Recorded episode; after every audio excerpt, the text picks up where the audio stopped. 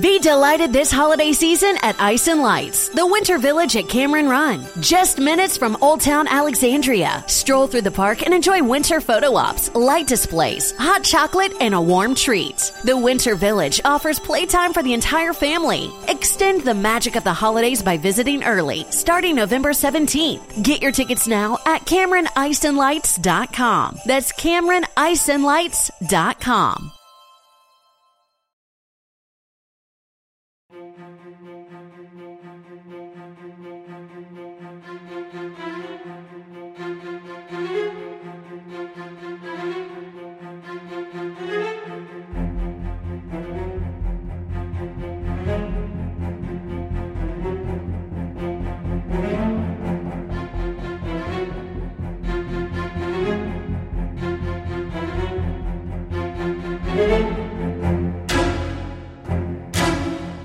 Bienvenidos a Cinema TV. Este es el capítulo 22 y hoy es 31 de octubre de 2019.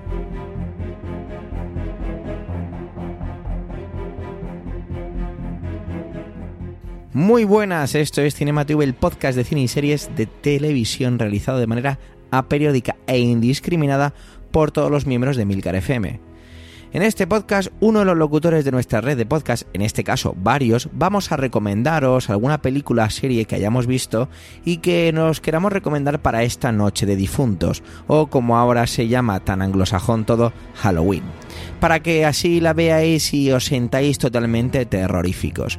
Yo soy Javier Soler, hago un poquito de presentador aquí hoy, pero como decía, no estoy solo, así que vamos a ir abriendo la puerta a las diferentes intervenciones de los compañeros.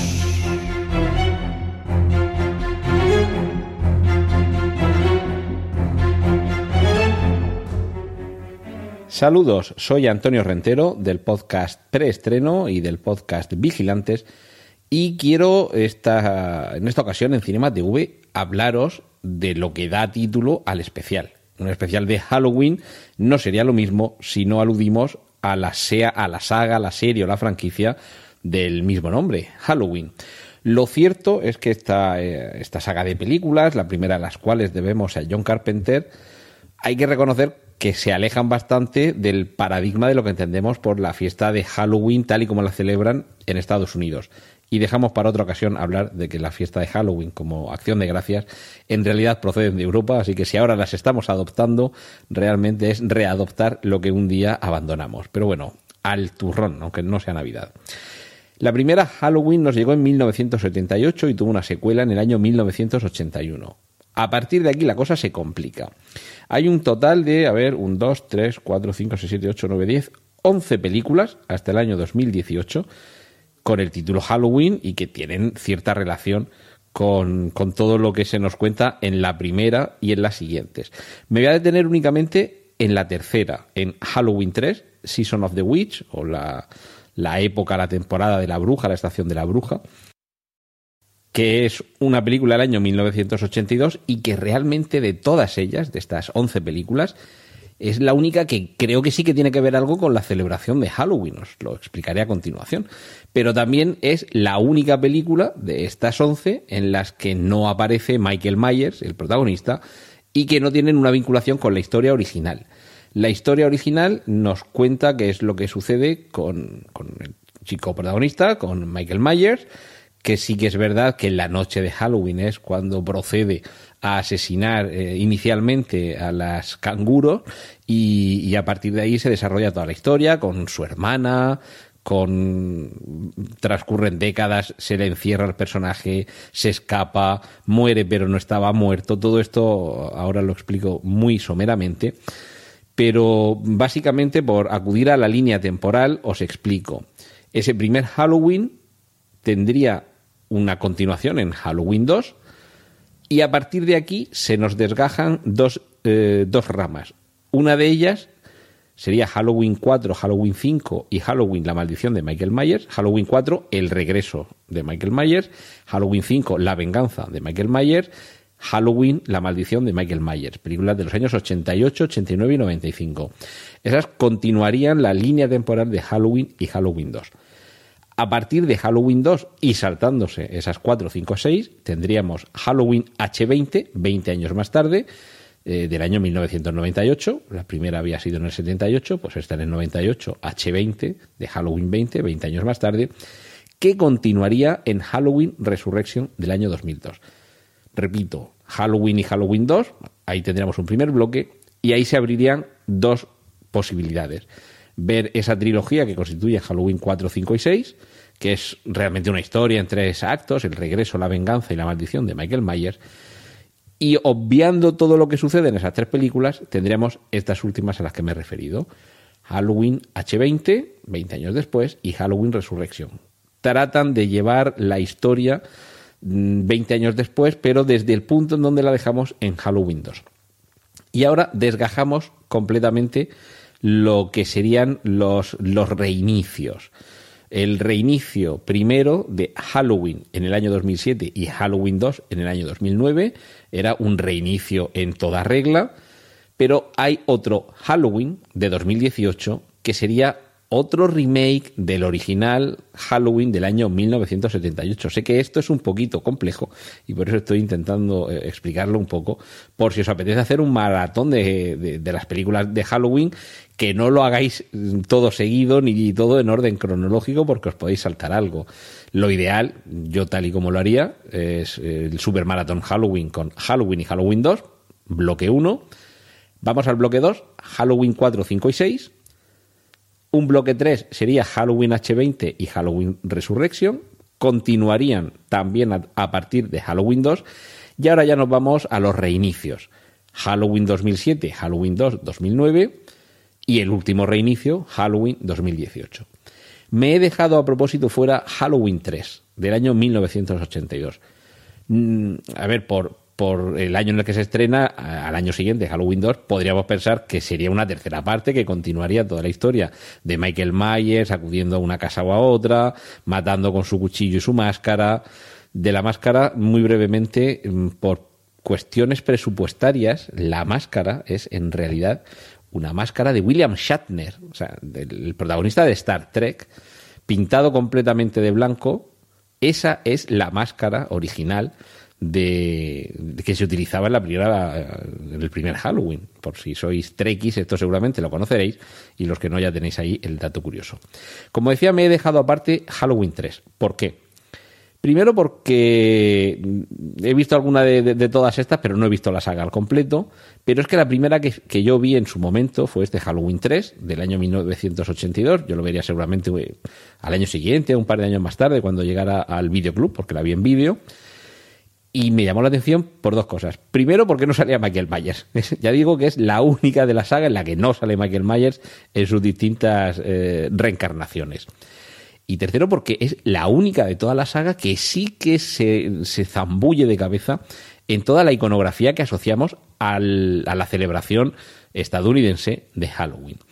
En este Halloween 3, la conspiración no tiene que ver con este asesino psicópata que va casa por casa, evidentemente en una zona restringida, porque bueno, no puede, se puede montar en un avión y irse a la otra punta del país, pero se supone que va casa por casa, es decir, un ámbito geográfico reducido.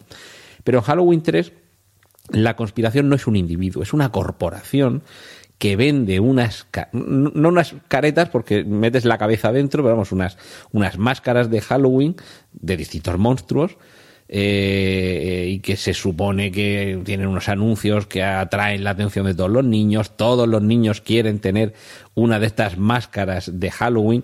Creo que recordar que era de una, una marca que se llamaba... Eh, tenía algo que ver con el trébol, trébol, trébol rojo o trébol verde o algo así. La cuestión es que esas máscaras estaban programadas de alguna forma misteriosa y sobrenatural para que en la noche de Halloween, de manera sincronizada, obraran un prodigio terrible en la cabeza de esos niños. Y de hecho en la película veíamos en una de esas pruebas como eh, quien llevaba la careta, la, máscara esta, que, ya digo, se mete la cabeza entera dentro, eh, veíamos como caía al suelo y de los agujeros, de los ojos, de la boca, de las orejas, comenzaban a salir arañas, cucarachas, serpientes, en fin, algo mm, devastador eh, y además, claro, acababa con la vida de esa persona. Y sí que hay, claro, como suele pasar en las películas con conspiraciones, alguien que conoce la verdad y trata de impedirlo por, todos los medios. Pero claro, ¿cómo impides que una empresa ah, en el ámbito nacional haya llevado una interesante labor de logística, ya, ya haya distribuido sus caretas por todo el país y la amenaza esté, eh, a, pues eso, a, punto de llevarse por delante a todos los niños del país.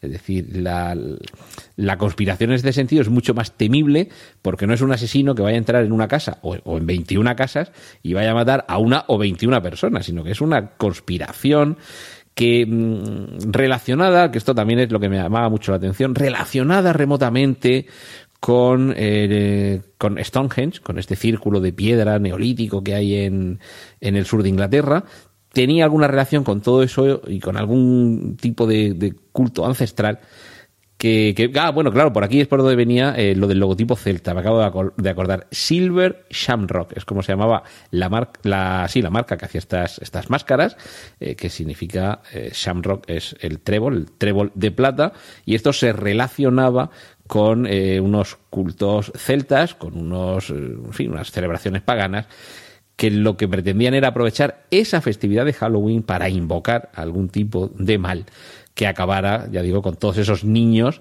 a través, pues eso, de esas máscaras, esas caretas en las que metían la cabeza dentro y que les transformaba. Eh, a mí me, recuerdo que me, marcó mucho esta, esta película, esa conspiración de la que uno parecía que no se podía librar. Y, yo os animo a que veáis toda la saga, pero que dejéis para la última este Halloween 3. Si queréis hacer el maratón con todas, os animo. En, en internet seguramente podréis encontrar algunos algunas guías, algunos diagramas que, explican visualmente de manera mucho más sencilla, seguramente, de lo que yo lo he hecho, esta progresión, cómo se, mueven las películas de una a otra y cómo habría que verlas, eh, todas las eh, sagas Halloween en un orden más o menos racional. Pero mi recomendación es que precisamente esta película, que se aparta de todo lo que supone la saga Halloween, yo la dejaría aparte, la vería al final o, en todo caso, solo vería esta película esta noche en Halloween. Un saludo de Antonio Rentero y feliz Halloween.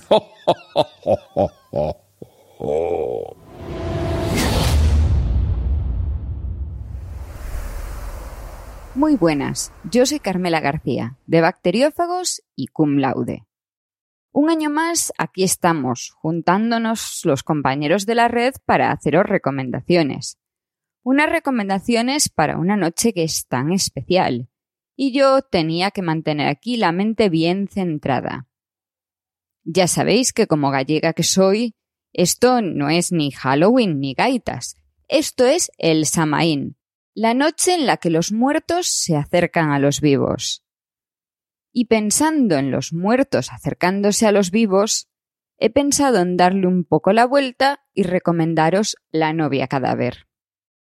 La novia cadáver no es una película de miedo. Desde mi perspectiva, tampoco lo son muchas de las tradicionales de estas fechas, porque es que, la verdad, no hay que tenerle miedo a la muerte. La novia cadáver cumple los requisitos fundamentales para ser una de mis películas favoritas. La dirige Tim Burton. Aparece Johnny Depp y hay muertos.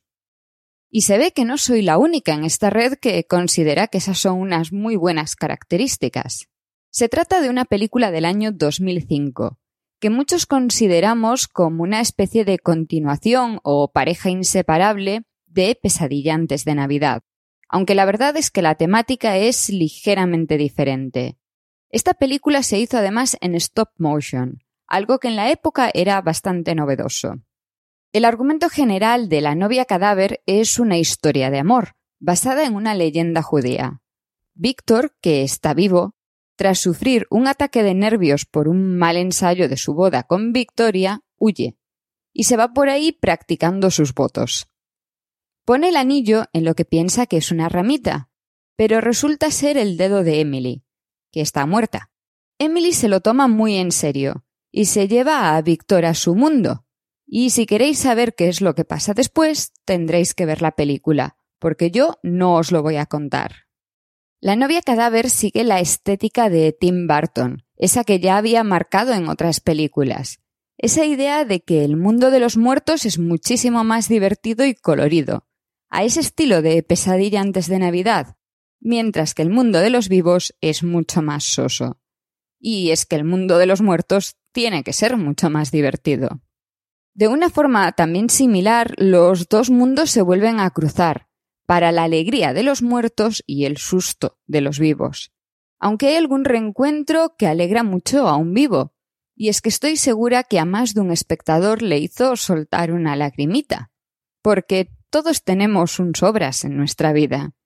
Y es que sobras, al igual que cero en pesadilla, está ahí porque Barton quería, porque la lagrimita era la suya.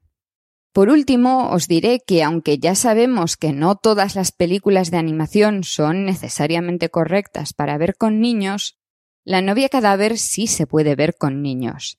Aunque en principio es para mayores de 7 años, no considero que haya un gran peligro, y es una buena forma de acercar la figura de la muerte a los pequeños de la casa. Si queréis ver una película con ellos esta noche, es una buena opción y seguís la tradición de estas fechas. Y ya sabéis, mucho cuidado, que mientras por ahí dicen que truco o trato, en mi tierra se hacen ofrendas a los muertos y la Santa Compaña sale a cazar incautos.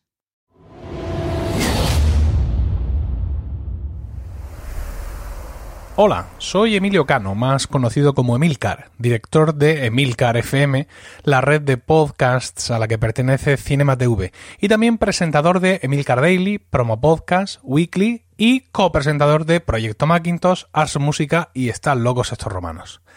Creo que no me dejo nada. Ah, sí, esta temporada también estoy colaborando activamente en Trending. Es para mí un placer participar en este especial Halloween de 2019 y por ello he decidido compensaros la aportación que hice en el especial del año pasado. No sé si recordaréis.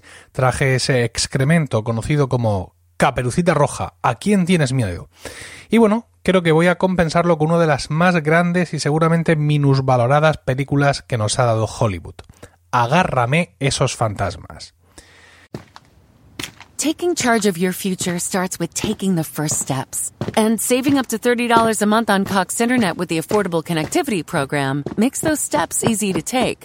Whether they bring you to click upload on your first short film or join now for an online book club. Applying is easy. See if you qualify at cox.com slash ACP. Non-transferable one per household application and eligibility decisions are made by the FCC. Be delighted this holiday season at Ice and Lights, the winter village at Cameron Run. Just minutes from Old Town Alexandria. Stroll through the park and enjoy winter photo ops, light displays, hot chocolate, and a warm treat. The winter village offers playtime for the entire family. Extend the magic of the holidays by visiting early, starting November 17th. Get your tickets now at CameronIceandLights.com. That's CameronIceandLights.com.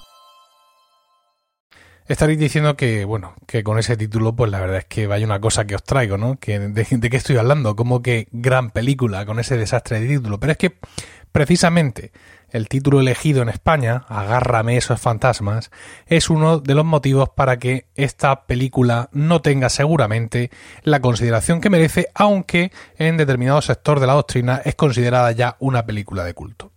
Vamos a, a introduciros un poco con la sinopsis de la película Frank Bannister es un charlatán que posee extraordinarias facultades psíquicas, pero no las usa para hacer el bien, sino para ganar dinero hostigando a sus clientes con la ayuda de algunos fantasmas que son sus amigos y trabajan a su servicio. La situación cambiará cuando en el pueblo empiecen a producirse una serie de muertes inexplicables, cuyo responsable es el espectro de un asesino en serie ejecutado 20 años antes. Esta película es de 1996 y tiene el título original de The Frighteners, algo así como Los Asustadores. Está dirigida por Peter Jackson, con Robert Zemeckis como productor ejecutivo y Michael J. Fox en el papel del vidente Frank Bannister. La música es de Danny Elfman. Y con esto, pues ya estaría todo, realmente. No haría, no haría falta más, ¿no? Puedo parar aquí perfectamente la grabación. Yo llevo aquí un par de minutos y ya con esto que acabo de decir es suficiente carta de presentación para esta película, pero no me resisto a hablar más. Porque es una película muy, muy, muy bien conducida. Ese tono humorístico que anticipa la sinopsis y, y que está ahí y que disfrutamos, poco a poco se, se va diluyendo, ¿no? Conforme vamos entrando en el verdadero argumento central y eh, vemos cómo la historia de ese espectro asesino se apodera de la acción. Una historia tremenda, una historia muy sólida y perfectamente construida alrededor de Jake Busy en el papel, en el papel del asesino fantasma Johnny Bartlett. Jake Busy es este actor rubio de carismático rostro al que vimos hace poco como Bruce, uno de los periodistas insoportablemente machistas del diario local del pueblo de Stranger Things. Esta película, como digo, es una película que en sus primeros minutos da un poco de mal rollo, luego enseguida te relajas y empiezas a reírte, pero llegado a un punto no te ríes nada, pero nada de nada de nada. Seguramente los fans del terror más absoluto me dirán que la sirenita da más miedo, pero bueno, esta es mi sección, yo os lo cuento como lo siento. The Frighteners eh, ganó el premio a los mejores efectos especiales en la edición de 1996 del Festival de Sitges pero mm, realmente no tuvo una carrera muy fructífera en cines, ya que eh, habiendo costado 26 millones de dólares de los entonces, apenas llegó a recaudar siquiera 30. Aún así fue eh, con su llegada al, al, mercado doméstico, a la televisión y a los formatos físicos de DVD, no sé si VHS en aquellos momentos, sí, VHS sí, claro que sí. En aquel momento pues ya la película empezó a reconocer, a adquirir, perdón, cierto reconocimiento, apoyada pues, por las buenas críticas que en su momento había tenido de la, de la prensa especializada y llegando a alcanzar ese estatus de película de culto que como decía antes eh, tiene hoy. Yo soy un fan y redento de esta película y dentro de mi gran colección de DVDs, si habéis escuchado bien, eh, ocupa un lugar especial y de lujo, precisamente la edición de lujo, el especial cuatro discos de The Frighteners, Agárrame esos fantasmas, es la edición española, y es una edición fantástica, uno de los DVDs de las ediciones especiales más cuidadas eh, que ha hecho nunca Universal. Eh, cuando lo abro tengo aquí, como ya os he dicho, cuatro discos, tengo la versión de los cines, el montaje del director, ojo, esto es importante porque además está reformateado en pantalla para pantallas panorámicas. Y luego dos discos más con materiales adicionales. He de decir, entre una mezcla de orgullo y vergüenza, que jamás eh, estos DVDs que yo tengo aquí han sido puestos en un reproductor de DVD. Así que, aunque está abierto el paquete, porque está abierto, es decir, no está en su funda de plástico, creo que podría sacar un pico de esto porque está descatalogado. Al igual que descatalogado está otra especial que hicieron, una edición en Blu-ray que hicieron por el 15 eh, aniversario de la película. Yo la he podido encontrar en Amazon para la zona A, es decir, para Estados Unidos, pero la verdad es que no tengo claro si esa edición especial en Blu-ray se llegó a editar para Europa. Una edición que no tenía, digamos, tenía las dos versiones, ¿no? Tenía la versión de eh, cines y la versión del director y no sé si tenía los mismos o más o menos extras que tiene esta versión en DVD que atesoro. Eh, aparte de tenerla en DVD, hace poco me la compré en, en iTunes. Y bueno, pues allí la película sigue con el mismo título, pero sin embargo en el banner que me aparece en pantalla pone Muertos de Miedo. Bueno, tampoco sería un gran cambio, pero la llamemos como la llamemos, debajo sigue habiendo una grandísima película que os recomiendo con pasión ribereña. Hola, soy Paco Culebras del podcast Plug and Drive, un podcast de la red Emilcar FM sobre vehículos eléctricos. En este especial de Halloween de Cinema TV voy a recomendaros una película que no calificaría precisamente como una película clásica de terror o de miedo, pero no te deja en absoluto indiferente. La película en cuestión es La carretera, The Road, en su versión original en inglés. Se estrenó en 2009. Está dirigida por John Hillcoat y el guion es de Joe Penhall. La película está basada en el libro del mismo nombre, escrito por Cormac McCarthy y que ya ha cosechado algunos premios. La historia transcurre, digamos, más o menos en la actualidad, con el planeta totalmente devastado hace ya algunos años por algún tipo de suceso que tampoco se explica con claridad y sinceramente tampoco es que importe demasiado, excepto por el hecho que ha convertido al planeta en un yermo. Por él viajan a pie un padre y su hijo, de unos 10 o 12 años, nacido después del cataclismo. Desconocemos sus nombres, no se mencionan en ningún momento, y están interpretados por Viggo Mortensen como padre, y por Cody Smith McAfee como hijo.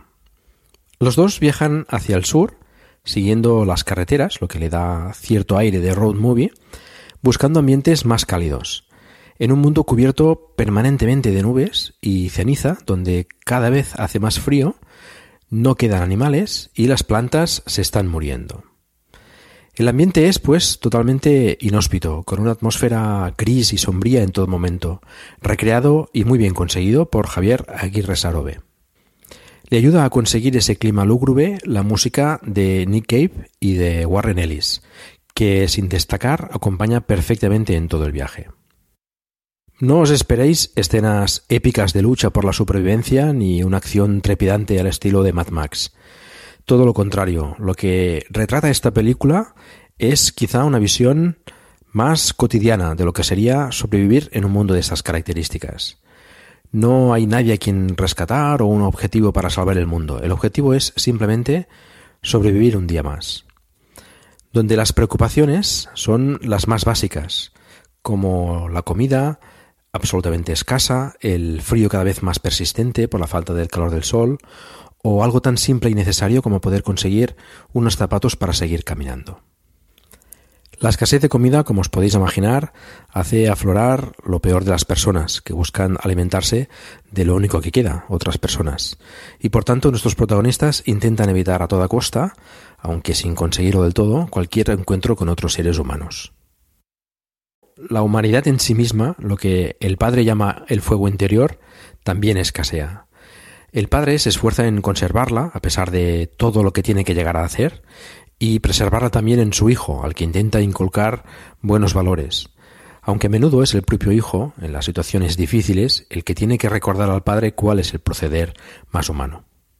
Durante el trayecto, el padre recuerda momentos con su esposa, interpretada por Charlize Theron, a modo de flashbacks o pesadillas, con momentos buenos y malos, que nos van desgranando el motivo del viaje hacia el sur y también diferentes formas de afrontar las adversidades.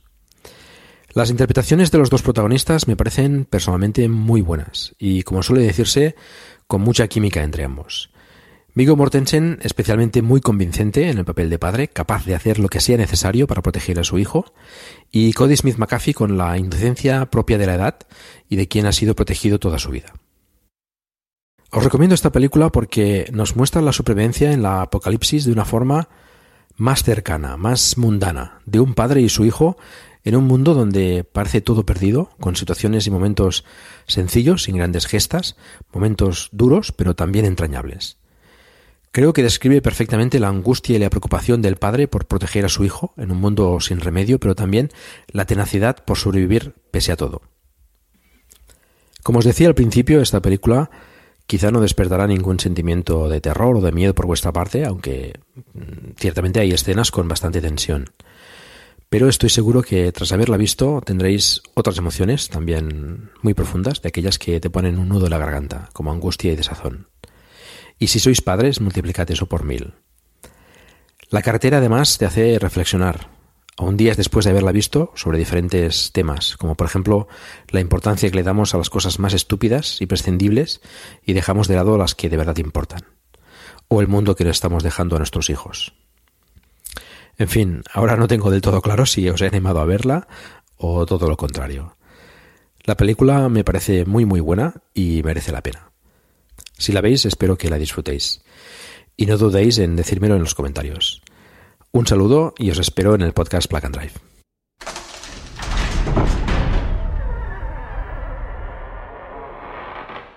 Yo soy Javier Soler del podcast Trending y de algunas series limitadas como Navidad en Indiana y Verano en USA y traigo una película. Pero he hecho un poco trampas con mis compañeros, porque les dije que traía Sleepy Hollow, pero no traigo la serie de televisión, ni siquiera traigo la película de Johnny Depp del año 90 y muchos, sino que traigo una historieta corta de Disney que viene del año 1949. Tengo que adelantar diciendo que esta película o corto largo, perdón, sí, corto largo, es una película muy difícil de conseguir. Yo recuerdo que cuando era pequeño una prima mía la tenía en VHS junto con otras historias de Disney y a mí esta me volvía loco y siempre me gustaba verla. Entonces tengo que empezar por ahí diciendo que es eso, que es un poco difícil, ¿vale? Está por ahí editada como The Legend of Sleepy Hollow, otras es The Legend of eh, Icabot Crane, eh, Icabot el Profesor, o sea, es un poco difícil de conseguir, ¿vale? Si veis un poquito en plataformas de YouTube o similar, pues quizá podéis ver algún tipo de tráiler o pequeños trozos de la película. Eh, una de las cosas que yo no sabía en ese momento y que he recuperado al verla es que está narrada totalmente, los personajes no hablan, al ser algo más cortito, son 35 minutos, y está narrada por Brin Crosby, ¿vale? En castellano no está doblada al español de España, sino, por lo menos es la versión que yo tenía cuando era pequeño, o bueno, a través de mi prima, que es una versión en latino pero es una, es una historieta de esta de Disney donde lo que prima sobre todo es lo bien hecho que está toda la ambientación. Tengo que recordar que es una película o es un producto de 1949, lleno de estereotipos y víctima puramente pues de su tiempo, ¿vale? Pero es, no sé, para mí es una especie de baño de infancia y quizá algunos de vosotros al escuchar esto la hayáis visto y os lo recuerde. Está todo narrado, es decir, que los personajes no hablan, como decía, y es muy divertida. Eh. Icabot es un personaje muy delgaducho, feo, con grandes orejas, gran nariz, y es una persona con mucha suerte, al que le obsesiona mucho la comida, le encanta comer, se enamora de una chiquilla. Hay otro personaje que es una especie de, le llaman hueso en la versión latina, y es como el machote del pueblo. Recuerda mucho el dibujo, o puede recordarnos un poco a un proto Gastón de Bella y Bestia. Y bueno, ahí están un poco haciendo pequeñas peripecias donde ya digo, la música es lo más bonito. El personaje femenino es muy parecido el dibujo, o yo no sé si lo, clavaron eh, a la Cenicienta, es prácticamente el mismo dibujo. Y bueno, ¿de qué va toda esta historia? Pues es muy fácil, ¿no? Es un pueblecito al norte de, de Nueva York, al norte de lo que podría ser hoy Nueva York. Y, en este pueblecito pues viene un maestro de escuela, que es Icabod Crane, lo que hace este profesor es, nada, eh, le encanta comer y tiene ahí a sus alumnos y está intentando conquistar a Katrina, esta, este personaje femenino que decíamos que se parece mucho a la Cenicienta. Entonces, Hueso también está compitiendo y todo desencadena en la noche en la que el padre de Katrina monta una fiesta y le gusta siempre escuchar pequeñas historias de, fantasmas. Cuando la está contando, eh, Icabod pues se asusta. Eh, lógicamente está muy bien contada y se va asustando. Culminando en que cuando se vuelve a su casa, ¡ah! No os voy a contar lo que ocurre porque me gustaría que pudierais intentar verlo.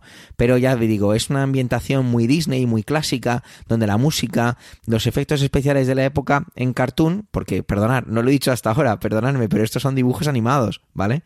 no es que sean increíbles porque estamos hablando de esas fechas, pero es, es increíble ver cómo consiguen transmitir, y es lo que yo creo que de pequeño me enamoró tanto, que transmitía una tensión, una, una fuerza, un terror que quizá incluso ahora, con 34 años que tengo, pues ha conseguido revivir un poco. Quizá todo esto sea producto de mi propia manera de haber digerido este producto en el pasado y volver a degustarlo.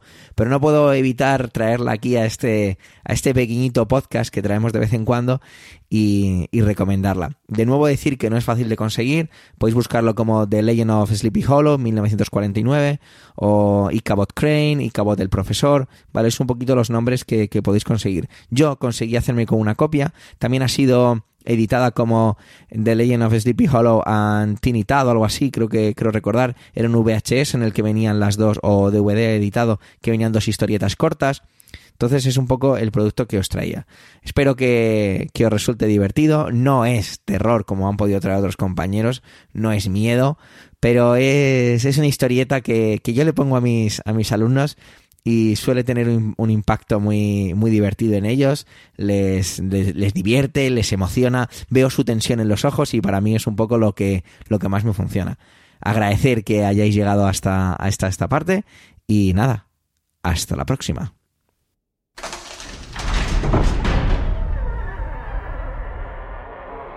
Y con esto hemos llegado al final de este terrorífico podcast. Gracias por el tiempo que habéis dedicado a escucharnos. Esperamos que os haya resultado interesante. Tenéis la información y enlaces de este episodio en emilcar.fm, donde esperamos vuestros sangrientos comentarios.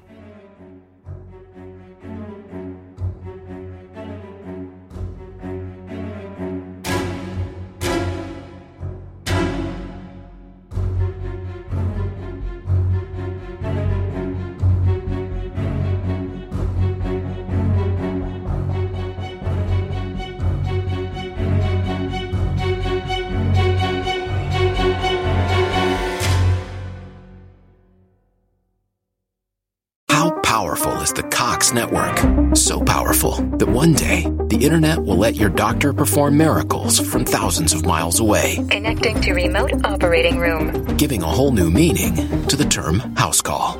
Operation complete. The Cox Network. With gig speeds everywhere, it's internet built for tomorrow, today. Cox, bringing us closer. In Cox serviceable areas, speeds vary and are not guaranteed. Cox terms apply. Other restrictions may apply.